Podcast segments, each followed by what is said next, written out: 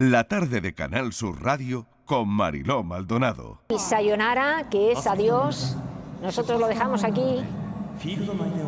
Hasta Paloma. Y gracias Paloma. Gracias Paloma por, por tanto, por tantos años escuchando tu voz Muchas gracias a todos. y por tanto amor. Un placer compartir contigo tantos momentos emotivos. Hasta siempre, señores. Ha sido un, un placer Paloma tenerte tantos, tantos años. Creo que también abro en, en boca de mucha, mucha gente que te quiere y que te admira.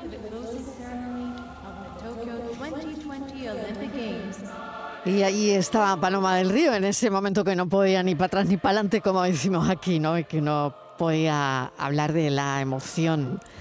Eh, siempre es un placer charlar con Paloma del Río, con nuestra compañera Paloma del Río, voz de los grandes acontecimientos deportivos en nuestro país. Eh, de las últimas 15 Olimpiadas, que se dice pronto, ¿no?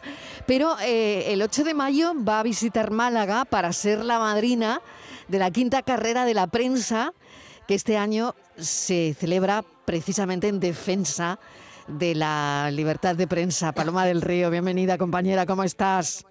Muchas gracias, bien halladas. Bueno, mucho mejor ya, ¿no?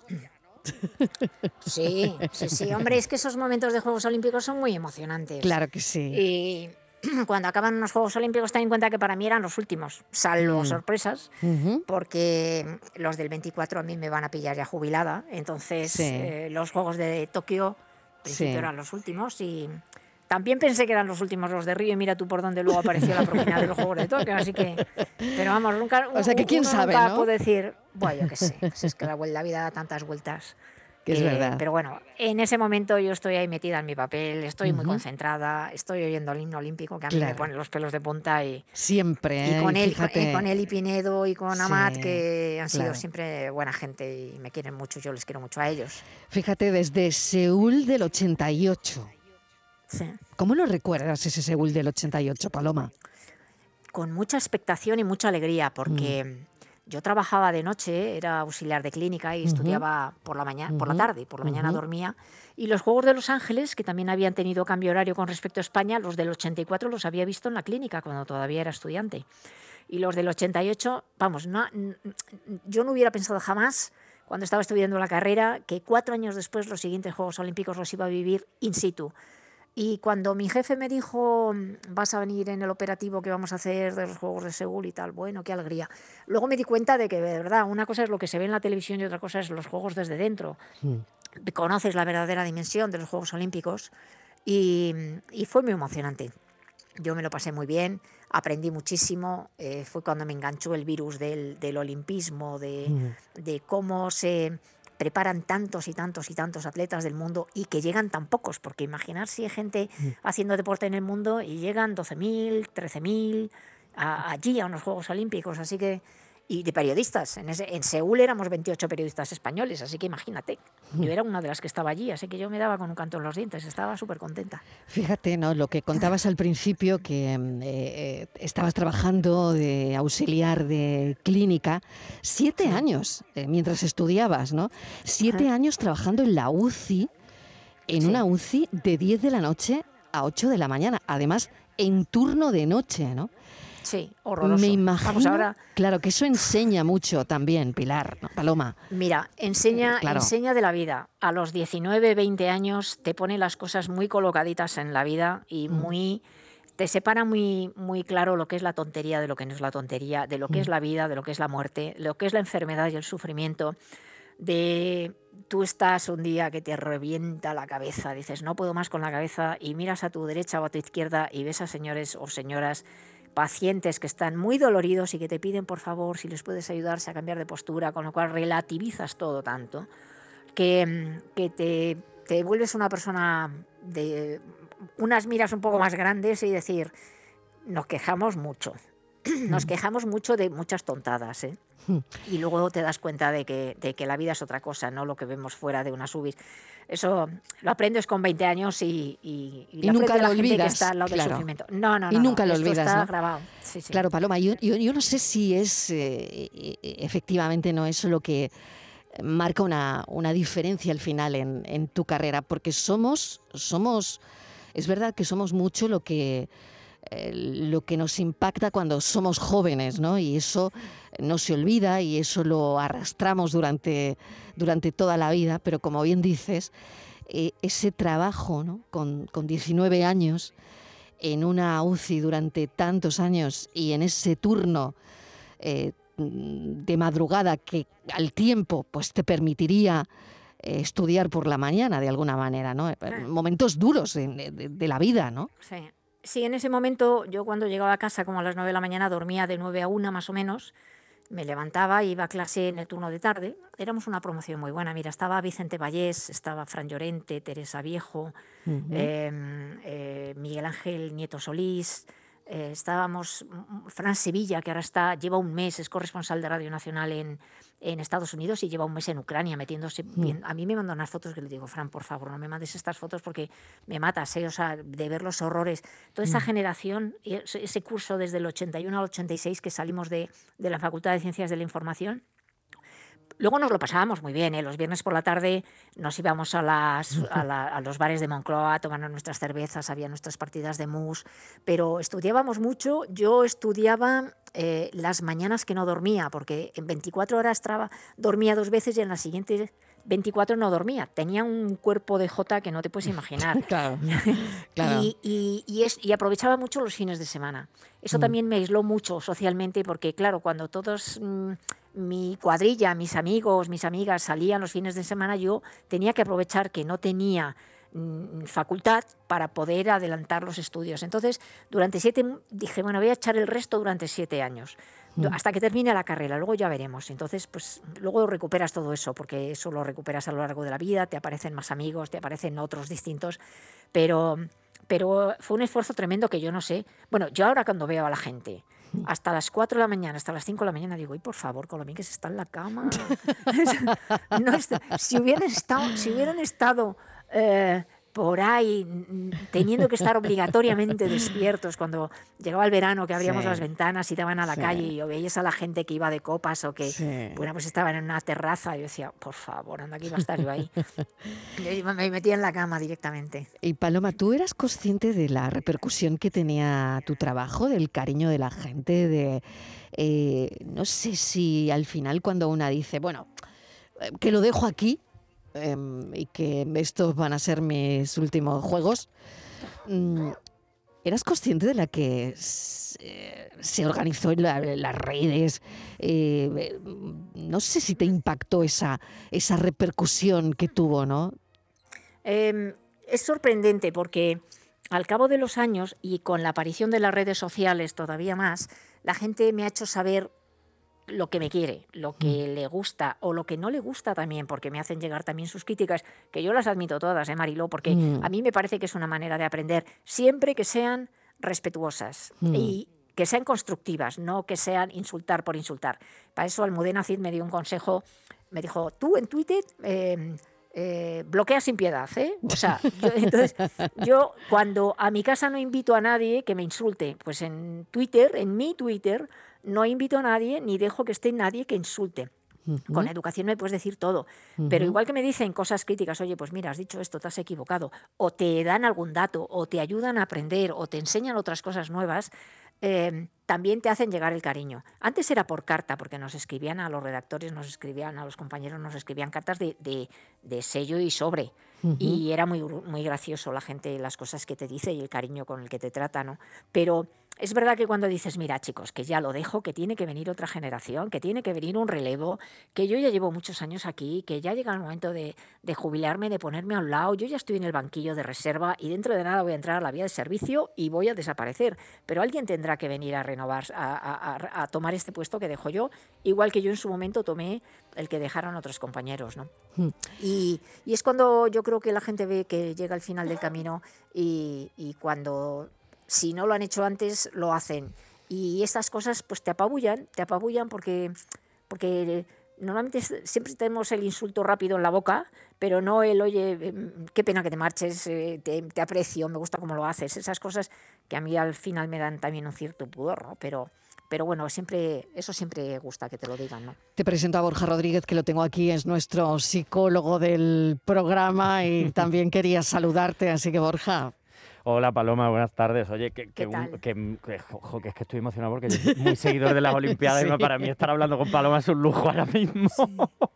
Qué mono. Qué guay. Nada, pues dos cosas muy rápidas, Paloma, porque has dicho al principio que, bueno, que obviamente como espectadores tenemos una dimensión muy, porque es- bueno, se ve, ¿no? Lo que se ve en televisión muy grande de las Olimpiadas, pero claro, otra cosa muy distinta es estar allí. O sea, Sí. ¿cuál, cuál llega a ser la dimensión de unas Olimpiadas? Y luego, por otro lado, quería preguntarte cómo se preparan unas Olimpiadas. Porque hemos siempre vemos, ¿no? De cómo entrenan los, los, eh, los deportistas, tal, nos habla mucho de eso, pero nunca, desde la parte de los periodistas, nunca se habla de, de esa preparación, de cuánto Pues- tiempo antes, etcétera. como lo dejes para la última semana más mal, vamos mal, porque se prepara día a día. Mira, eh, el hacer deportes es una cuestión que no te permite eh, desenganchar nunca. Es un poco paranoicos todos los periodistas, ya te digo, ¿eh?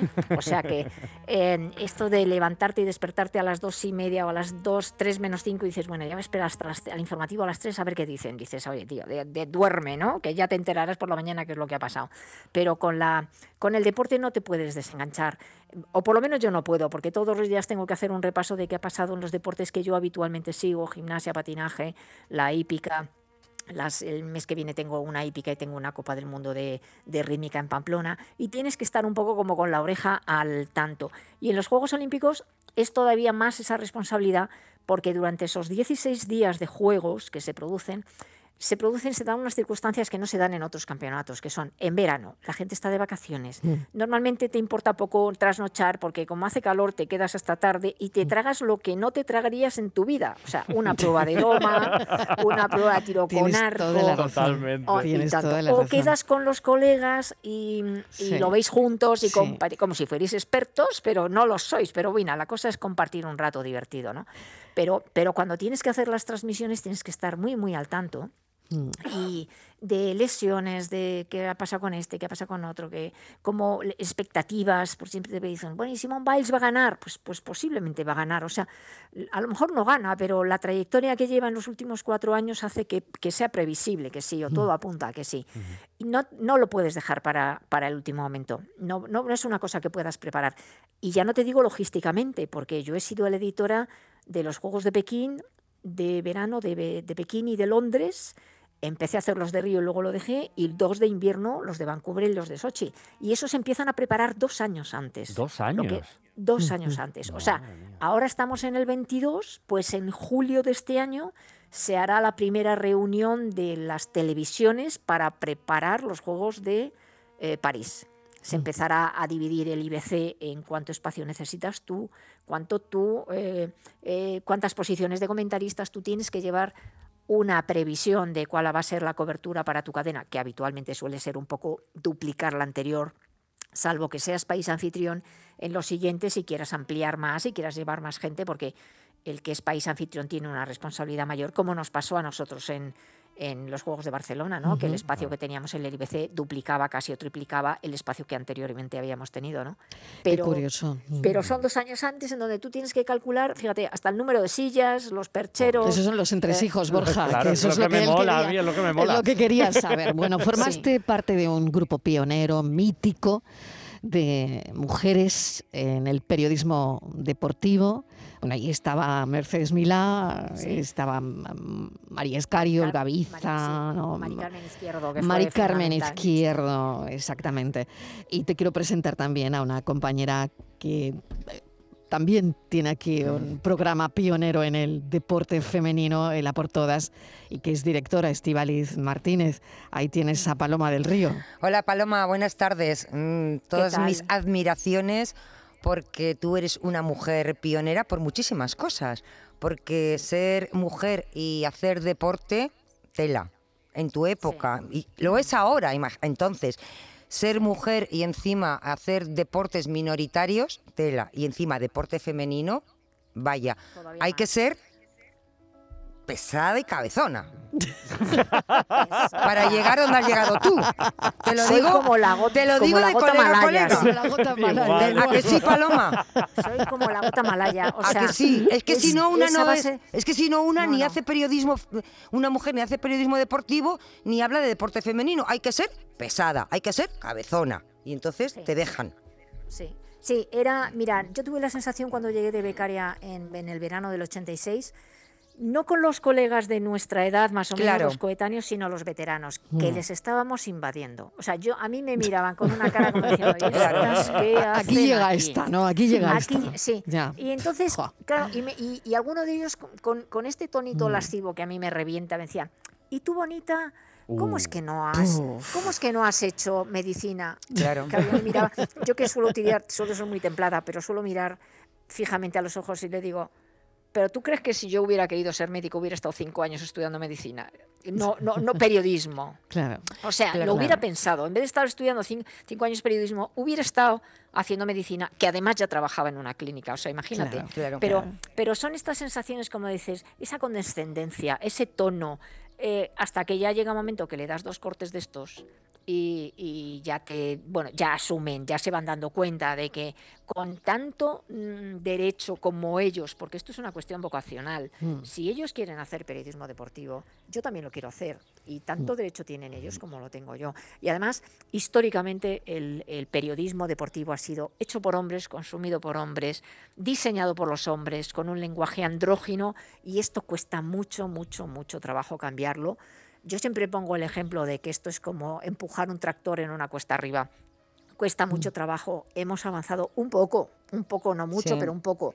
Ahora, quita la mano, vuelve otra vez el tractor para abajo, entonces no queda otra que seguir.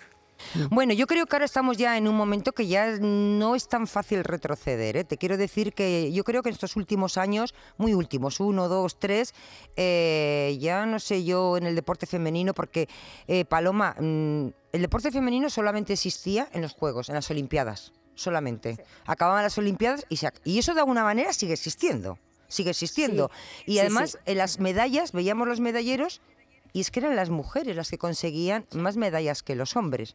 ¿Y cuántas deportistas habrás hablado tú con ellas, como he hablado yo, que te dicen, pero cuando acaban las Olimpiadas ya nadie se acuerda de nosotras, ya no sabe mm, quiénes somos? Exacto, exacto. Qué duro, ¿verdad, Paloma? Qué duro es eso. ahora dónde está Mireia Melonte, pues estará levantando a las 6 de la mañana y, y, entrenando, claro. entrenando. Mira, yo he, estado, he hecho dos libros sobre mujer y deporte solo así, un dato rápido, que es fácil de entender, hasta para los que no tengan mucha, mucha información. Los hombres llevan 21 siglos, las mujeres llevamos 150 años haciendo deporte, o sea, imagínate el retraso. Y luego, em, no es por aquello de mal de mucho consuelo de tontos, esto que estaba diciendo Estivaliz es que ocurre en todo el mundo, porque viendo la prensa británica, la prensa canadiense, la prensa estadounidense, la australiana, que es una de las más avanzadas, te das cuenta de que los periódicos hablan del deporte femenino casi al 50% durante los 16 días de Juegos de Olímpicos. Hmm. Acaba ceremonia eh, de clausura, amigos para siempre, chimpún y ala, al fútbol. Y se acabó. y entonces no es solo cosa de España, es que a mí no me consuela, me, parecería y además se dan unas características muy importantes. La noticia de deporte femenino que resalta es para hoy, mañana se ha acabado. Mientras que cualquier anécdota del mundo, especialmente del fútbol, se alarga una semana y un día y otro día y por la mañana y por la tarde y por la noche y también una visión rápida para aquellos que quieran verlo. Echar cuentas de cuántos deportes o cuántos programas deportivas de prensa, de radio, de televisión, cuántas firmas de mujeres periodistas deportistas hay en los deportes, en los eh, periódicos deportivos, en los generalistas en la sección de deportes. Es que echas cuentas y dices que somos el 15% claro, de las mujeres. ¿Sabes cuándo vamos a empezar a tener más o menos la, misma, no, digo igualdad porque posiblemente yo seguramente no, no lo vea, ¿no? Cuando dejen de existir, yo siempre digo, cuando deje de existir un programa específico de deporte femenino, será el momento en el que deporte femenino esté a la altura del masculino. Es decir, que si hay que abrir un programa informativo de deportes con un, un, deporte femenino, pues habrá que abrirlo. Ahora algunas veces lo consiguen, con ese Barcelona en el fútbol, con Carolina Marín, bueno, con muchas mujeres ahora mismo que son grandes, ¿no? Pero muy pocas veces se abren las secciones de deportes con, con una mujer, muy pocas veces. bueno, vamos. veces hemos abierto mm. las, las, las mm. secciones de deportes con cosas secundarias Totalmente. del masculino? Totalmente. ¿Y por qué no sacamos cosas secundarias del deporte femenino? Si esto es, esto es una voluntad del periodista en general, del, del, particular y de, en general de los medios de comunicación. Nosotros tenemos mucha responsabilidad, pero yo también entiendo que los, las, los consejos de administración donde las empresas periodísticas necesitan resultados y los resultados los dan los anunciantes y los anunciantes se, se, meten donde hay eh, fútbol especialmente. Claro, mire la cantidad de problemas que tiene el deporte femenino para los patrocinadores, ¿no? Cuánta gente, mujeres, están quedando en el camino porque precisamente no tienen un patrocinador detrás. Voy a cambiar de asunto porque tengo a Antonio Pampliega esperando. Eh, también va a conectar con Paloma del Río hoy porque yo quiero que me contéis Paloma también ha colaborado recientemente para que pudieran venir a España algunas mujeres deportistas afganas que se encontraban amenazadas. Antonio Pampliega, ¿qué tal? Bienvenido. Ah, muy buenas tardes, Mariló, y muy buenas tardes, Paloma. bueno, a ver, ¿qué, ¿qué me cuentas tú de Paloma? ¿Cómo es Paloma del Río? ¿Te puedes creer que Paloma y yo llevamos hablando desde agosto prácticamente a diario y no nos hemos visto jamás. No puede ser, pero no puede ser esto, esto ya hay que hacer una quedada. Paloma, Antonio, esto no puede ser. tú tira para Málaga, tú tira Málaga para arriba. Tira para Málaga, que tenemos una carrera de la prensa, ¿eh? tira para Málaga. Ya no. bueno, cuéntame, Paloma, porque habéis estado trabajando codo con codo para que estas mujeres afganas deportistas pudieran venir a España, ¿no? Y la situación que queda allí bueno, pues tela, ¿no? Antonio ya nos lo ha contado en alguna ocasión, pero queríamos que entre los dos mm, nos hicieseis este relato también, ¿no? Pues el relato fue que el 15 de agosto yo recibo a través de Carolina Pecharromán, que es una compañera de, Igualdad de Radio Televisión Española, un mensaje que le envía a una compañera que a su vez le envía a Antonio, que a su vez le envía a Nilofar. Entonces, si Nilofar y Antonio se conocieron en alguna de las aventuras de Antonio cuando era corresponsal eh, de guerra y freelance, y Nilofar vio, fue rápida, eh, tuvo chispa y le pidió ayuda, ayuda a sacar, salir de aquí que me matan. Y en ese momento, pues a mí me llegó esa cadena, yo se lo pasé a Jorge Garbajosa, presidente de la Federación de Baloncesto, él se lo pasó a su vez al Consejo Superior de Deportes y luego entre ayudas de unos y de otros y del Ministerio de Defensa de Asuntos Exteriores, eh, y mucho sufrimiento durante esos dos o tres primeros días en donde los afganos estaban intentando salir del país como fuera y más las mujeres. Bueno, Nilofar y su marido consiguieron meterse en uno de los aviones. El resto de las eh, componentes del equipo de la selección de baloncesto de silla ruedas mm, pidieron ayuda y nos organizamos él estaba de vacaciones en otro país, yo estaba de vacaciones también en otra historia. Total, que al final pudimos hacer un pequeño documento con los pasaportes, los DNI, los correos electrónicos y pedir los salvoconductos que a esas chicas, a esas siete, ocho chicas y sus acompañantes, porque estas chicas están discapacitadas precisamente por los talibanes, las bombas de los talibanes del principio de siglo. Y, bueno, hicimos un documento, se fueron para el aeropuerto, estuvieron 48 horas allí esperando y llegó el atentado y tuvieron que volverse a su casa. Pero bueno, después de que bajara la espuma de todo esto, Antonio y yo nos comprometimos a intentar sacarlas del país como fuera. Hicimos una, una recopilación de dinero con, deportistas españoles que fueron súper generosos. Almudena se hizo una, una, mm, diapositiva con un número de cuenta donde poder hacer las donaciones. Total, reunimos algún dinero y, conseguimos eh, primero sacar a una, a Nilofar, a Nilofar y su, su marido que salieron en agosto, y luego a Latifa y Mohamed, el hermano, eh, a finales de diciembre porque tenían visado para para Pakistán. En Pakistán se encontraron con otra chica de no discapacitada, Arezo, una jugadora de voleibol, que estaba allí, con lo cual para acá todas. O sea, conseguimos traer a España tres, mm. gracias también a la colaboración de Margarita Robles, la ministra de Defensa, nos ayudó mucho con mucha información. Eh, la Embajada de España en Pakistán, Margarita siempre, la, ministra de Defensa siempre nos decía que vayan a un país donde tenga embajada española. Pero el problema es que ahora ya no dan visados. Y ahora el problema que tenemos es que, es, que ya se les están cerrando todas las puertas porque no consiguen visados ni para Pakistán, ni para Irán, ni para Turquía, ni para ningún lado. Es lo que quería saber, Antonio Pampliega, cómo, cómo están ahora y no sé si has podido hacer un seguimiento, ¿no? Pues mira, hace menos de 15 minutos una de nuestras chicas, Yasmín, me escribía y me decía que conseguir un visado para Pakistán cuesta 800 dólares por persona, que ella iba a vender todos los muebles de su casa para intentar conseguirlo y que si nosotros nos hacíamos cargo luego pues del traslado de Kabul a Islamabad, en Islamabad la comida, el alojamiento y luego traerla a España. Claro, tienes que vender toda tu casa en un país donde el sueldo medio es un euro. Entonces están, están desesperadas. No hay semana que no reciba un mensaje de ellas. Nos piden tanto a Paloma como a mí, por favor, no nos abandonéis, porque saben que somos su última esperanza. En el momento que nosotros desaparezcamos del mapa, se van a quedar en un país donde, bueno, pues las mujeres no solamente están prohibidas a hacer deporte, sino que, por ejemplo, otro día los talibanes prohibieron que cualquier imagen de una mujer saliese en la televisión pública. O sea, eso es Afganistán. bueno, tremendo. Tremenda la situación, Antonio, ¿no? Y, tú sigues eh, con esta conexión y es angustioso, claro, eh, tratando de, de ver, no sé, a cuánta gente se puede sacar o ayudar, ¿no? A ver, nosotros eh, tanto Paloma como yo nos comprometimos con todas las ah, mujeres de la selección, nos quedan ocho más ocho acompañantes y además de eso, bueno, pues otros compañeros que tenían ahí a sus traductores hablan conmigo, familiares de personas que ayudé a sacar en agosto siguen contactando conmigo y bueno, pues poco a poco eh, sigo ayudando a todo el mundo. Es que mirar para otro lado, Mariló, sí. o sea, quiero decir, es que al final mm. no puedes decir que no, porque decir mm. que no es condenarlos y mm. ni Paloma ni yo obviamente queremos condenar a esas mujeres. Forma de ayudar, Antonio, no sé si estáis, mm, eh, no sé, ahora mismo...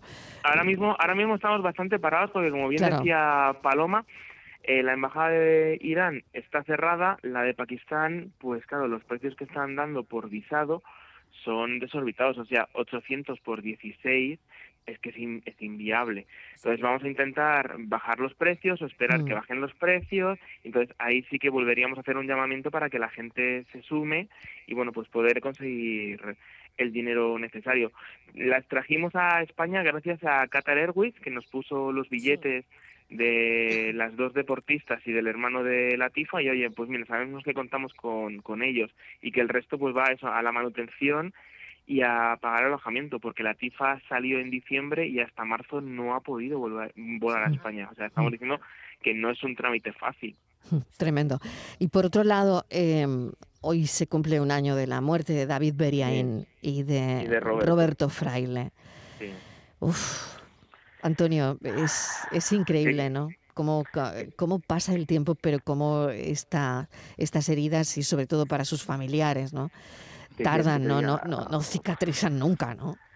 A ver, esta mañana yo lo primero que he hecho es meterme en el estado de WhatsApp de Lidia, de la mujer de Roberto, y claro, tenía fotos de él con los niños siendo muy pequeñitos, bañándolos, jugando, y dices, y está hablando con ella hace, hace un rato y le decía, es que no, no tiene sentido, o sea, Roberto tenía dos críos pequeños, bueno, ahora ya son, son adolescentes, y te, la sigues jugando y te la sigues jugando hasta que la muerte llama a tu puerta y te das cuenta de que todo eso que tienes lo pierdes de un plumazo. Yo le decía a Lidia, yo que tengo una niña y mi mujer hace unas semanas me ha dicho, oye, y si buscamos el segundo, dices, y vuelves a ir a una guerra, y si me pasa a mí, yo qué sé, o sea, lo de hoy es pues como pasó hace un año cuando me enteré, si es que había hablado con Roberto hace 10 días, o sea, es, que, es que fue un mazazo y he perdido tantos amigos, Mariló, ya. Que, que, es que es una mierda. lo es, lo es. Fueron asesinados, recuerdo a los oyentes, en Burkina Faso, ¿no? Y se cumple un año. Bueno, Antonio, te voy a agradecer enormemente, como siempre, tu colaboración. a Paloma del Río, que la esperamos aquí en Málaga, en la quinta carrera de la prensa. La asociación va a donar parte de la recaudación a ACNUR para ayudar a los refugiados de Ucrania. Siempre ayudando, Paloma del Río, y, que, me, que me gusta charlar contigo. Primera marcha. la gente, ¿eh? Eso es, primera marcha solidaria de la prensa son 6 kilómetros o 7 kilómetros, o sea, no hace falta correr. Andando y se hace bueno, se hace en una horita, ¿eh? O sea, que, tampoco, que tampoco es para matarse, vamos, que hay que, apuntarse. Vamos, tranquilitos, sea, tranquilitos. solo sea por, por ser solidarios con todos los refugiados que están llegando ahora hasta nuestro país, pues eh, apuntémonos.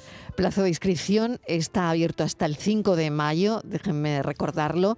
Eh, la web es carreradela.prensa.com, muy fácil y junto al recorrido oficial de esos siete kilómetros se va a celebrar también una carrera solidaria, eh, como les digo, para donar parte de la recaudación a ACNUR para ayudar a los refugiados de Ucrania. Paloma, mil gracias por habernos acompañado esta tarde. Ha sido un placer, es un placer siempre charlar contigo. Un beso. Muchísimas gracias, Marilo. Muchísimas gracias, gracias a todos. Cuídate mucho. Adiós. Muchas gracias. thank you